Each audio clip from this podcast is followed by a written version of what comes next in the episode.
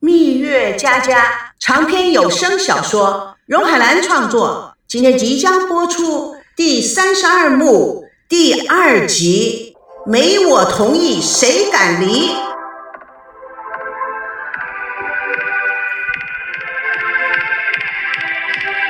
台北豪华酒店，孙正带头直奔前台。前台登记完了以后，立刻将钥匙交予服务员。服务员提起箱子，有礼貌的请孙正先行。孙正不了解，哎，等一等，还没有付钱，这是我的卡。大堂经理有礼貌的鞠躬。孙董事长，您的总统套房已经全部安排好了。孙正看看赵熙、孙娜，两个人做不知状。孙正问经理：“谁安排的？”赵维康从后面走出来：“孙伯伯，是我。”孙娜、赵熙十分惊讶的看着赵维康。孙正看着他，似曾相识。你是赵维康，伸出手，我是赵维康。孙正不伸手，上下打量赵维康，很冲的说：“啊，你就是那位花花公子啊？不对不对，失礼失礼，台湾最了不起的实业家赵腾龙的儿子赵维康，是不是？”赵维康有些尴尬，不解的看着孙娜。孙他将他做个对不起的手势，然后对爸爸说。爸，我们先去房间吧，等会儿再说。孙正拿出信用卡交给赵熙，把这个交给柜台。我和我女儿女婿的房间，我来买单。赵维康有礼貌地说：“孙伯伯，您不要太客气。您到台湾，我就应该尽地主之谊。”孙正不客气地摆摆手：“客气什么？我孙家的事，我说了算。”赵维康有点尴尬。呃，呃，等一会儿，呃，要不要吃点什么？孙正还是毫不客气，要吃什么不需要你费心。孙娜、赵熙，我们走。赵维康难以理解孙正的态度，愣在原地。赵熙发短信给他道歉，要他先回日月潭。赵维康缓缓地走向酒吧，王曼优雅地坐在吧台上看着旅游手册。赵维康在他旁边坐下来。你真是料事如神，我不知道他爸爸怎么这么不高兴。王曼慢条斯理地喝口白兰地，我想他已经到了忍无可忍的地步。你想想看，你们仨的绯闻几乎每天都在新闻媒体的头条上，哪个父母不头痛？按照我对孙伯伯的了解，哼，他应该啊立刻给你一拳。到了总统套房客厅，孙正坐在依窗的椅子上，望着窗外，燃起了一支烟。管家泡茶递与孙正，孙正喝了口茶，谢谢，这里没事了，你先出去吧。管家行礼退出，孙正保持了他非常不高兴的架势。赵腾龙的资料呢？拿给我看看。资料？爸，我手上没有资料，在赵熙的电脑里。把电脑拿过来。爸，电脑在日月潭，你们，切，这么重要的事情，你们怎么这么不负责任？他猛抽了一口烟，用力的将剩下的一半香烟按灭在烟灰缸里，以表现他的非常不满意。同时，他也快速的站了起来。赵鑫，确定明天一早去日月潭的机票。爸，我们开车回去，维康都安排好了。维康，哼。你是结了婚的女人，怎么可以这样叫别的男人？爸，算了，不跟你辩了。明天早上五点由这里出发，我一到日月潭就要拍摄。拍什么拍？只有闯祸和闹绯闻，还能拍出什么来？在大陆就不好好的工作，净闯祸；到了台湾也是一样。孙娜非常不高兴。爸，你这样说就不公平了。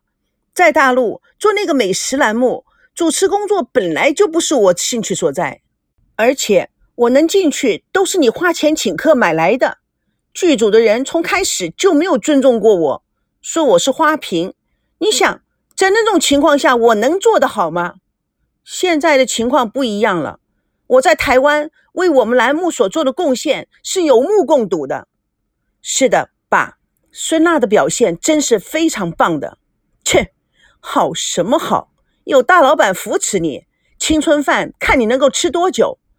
孙娜怒从心生：“爸，你在说什么啊？拜托啊，你说话不要那么难听，那么下流，可不可以呀？什么叫大老板扶持？哼，这种话还是你做爸爸说出来的。真是的。老实说，我还是蛮庆幸的，当初选择了走了自己想走的路，否则的话，我估计会成为寄生虫，一辈子只能依靠老爸大老板扶持，一辈子无法独立，一辈子给你耻笑。而且你说的这个大老板是赵熙的堂哥，哎。孙正背着孙娜，听其话语，嘴角泛起一抹微笑。被细心的赵熙看到了，孙正还故意生气地说。哼，说的一套套的，我看你呀，什么都没有学到，就是学会了胳膊肘往外拐。孙娜生闷气，赵熙在这种场合从来不主动发言。三个人坐在沙发上，都保持沉默。孙正看了看他们，拿出一张门卡，语气转缓和：“你们回房去休息一下吧。”孙娜拿了那张门卡，看了一眼赵熙，有点愕然。孙正不高兴的大声说：“哎！”你们说离婚就离婚，我没同意，谁敢离婚？没离婚就要住在同一个房间内。孙娜抗议：“爸！”孙正更大声说：“怎么？”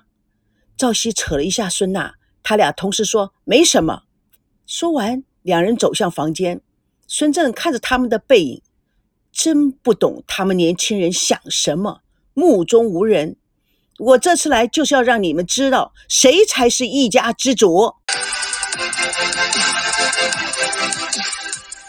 第二天一早，台北阳光普照，王曼手中拿着公文袋，跟赵维康并肩的走出气派非凡的办公室大楼。他表情愉悦的说：“今天要不是你陪我一起来，事情哪有这么顺利？”赵维康微微一笑：“我也没有想到，要不是看到刘叔叔。”我还忘了，这就是他的公司呢。刘总啊，见到你心情特别好。你们是亲戚吗？刘叔是我爸的老同学，也是我的干爹。他正好是学影视传媒的。我爸投资电视台，就成立了这家子公司给刘叔管理。哼，这啊，不好意思，也是我第一次到公司来。真巧，没想到我们公司竟然是跟你老爸的子公司合作。现在呀，有你这位太子爷出面协助，真是天助我也。我很久很久都没见到他了，还以为他还在美国没回来呢。今天啊，要不是我带你来，你还见不到你这位干爹呢。哎，你要怎么感谢我呢？赵维康眼睛带笑的看着穿着职业装的王曼。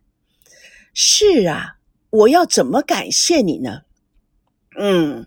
你真是有君子风度，跟你开个玩笑的，应该是我要感谢你，还是我来请你吧？不不，还是我来做东主，尽点地主之谊吧。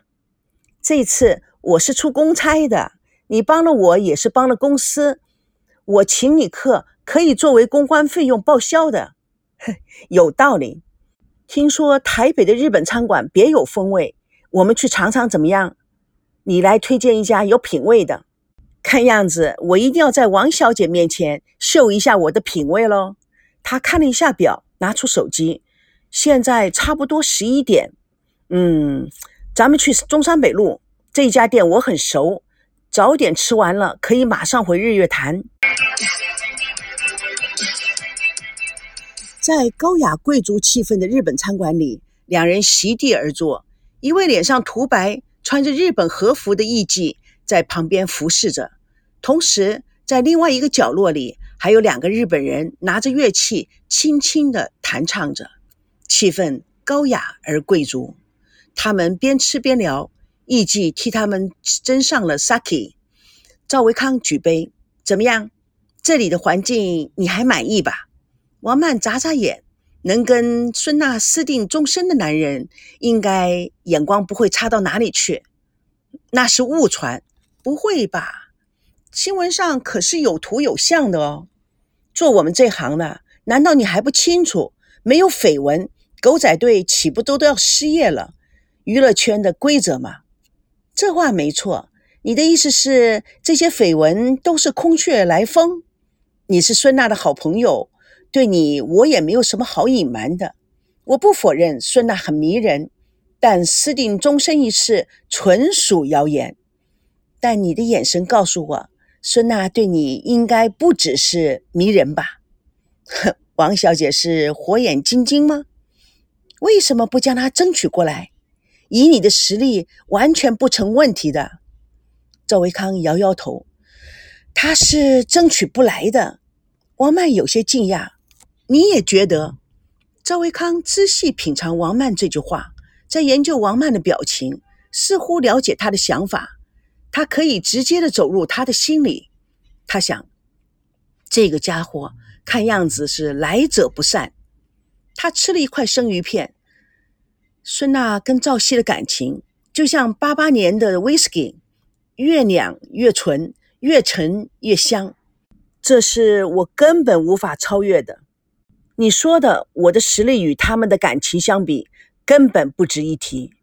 王曼认真的说：“你就那么肯定？”赵维康一锤定音：“孙娜注定是属于赵熙的，任何男人在她心中只是一名过客。孙娜对赵熙而言，那是最坚贞的钻石，纯粹而无杂质。”任何其他的女人也无法攻进的。王曼有深意地注视着赵维康，研究着他。其实退一步海阔天空，有时候暂时放手，也是为了以后争取更多的机会。你说是不是？赵维康闻言，看了看光鲜亮丽的王曼，暂时放手？哼哼，谁放手？王曼吓了一跳。难道这个男人看穿了我的想法？他小心的看了看坐在对面英姿飒爽的男人，他面上柔和，似乎没有一丝猜忌。一霎间，有一些无名的情绪冉冉上升。但是他忍住了刚出生的小鹿，调侃的说：“我知道你是台湾有名的白马王子，很多名女人追逐的对象。”赵维康轻轻松松地说：“其实你想说的是，我是台湾有名的花花公子。”王曼打断他：“但不知道你在感情上却是一个从一而终、不离不弃的人，就像你对珍珍。”赵维康非常的惊讶：“珍珍，你你怎么知道珍珍？”哼 这是电子通讯发达的二十一世纪，不但国与国的。之间的距离缩短了，政府与人民之间的距离缩短了，甚至人与人之间的距离也缩短了，变得更透明了。尤其是你们这些知名人士，私人空间是被压缩成零的。我甚至知道你父母亲那一段美丽凄婉的异国之恋，你们祖辈的关系。现在呀，这个时代只有想不到的，没有找不到的。你说这个时代透明了，是真的。现在的人都已经变成透明人。老实说，真的要找一个人呐，谁也跑不掉。赵维康很认真地打量着眼前的女子。王曼叹口气，接着说：“唉，很有意思的。每个人在成长的过程中历尽的酸甜苦辣，又有谁知道呢？人活着百年。”也不过是一直在情与爱中轮转。赵维康同意的点点头。对呀，情与爱，看似容易，却是可遇而不可求的。哎，你相信缘分吗？当然。古希腊有句谚语：“人生下地，他的一生已经写在沙盘上。要找个这一生真正的伴侣，就要看天书上是怎么写的了。”在佛法上讲的是，一切都是因缘和合而生。我不是媒体，但是我有一个疑问，是关于你私人性的，不知道我可不可以问？赵维康看着他的表情，似乎有点心里有数，请讲。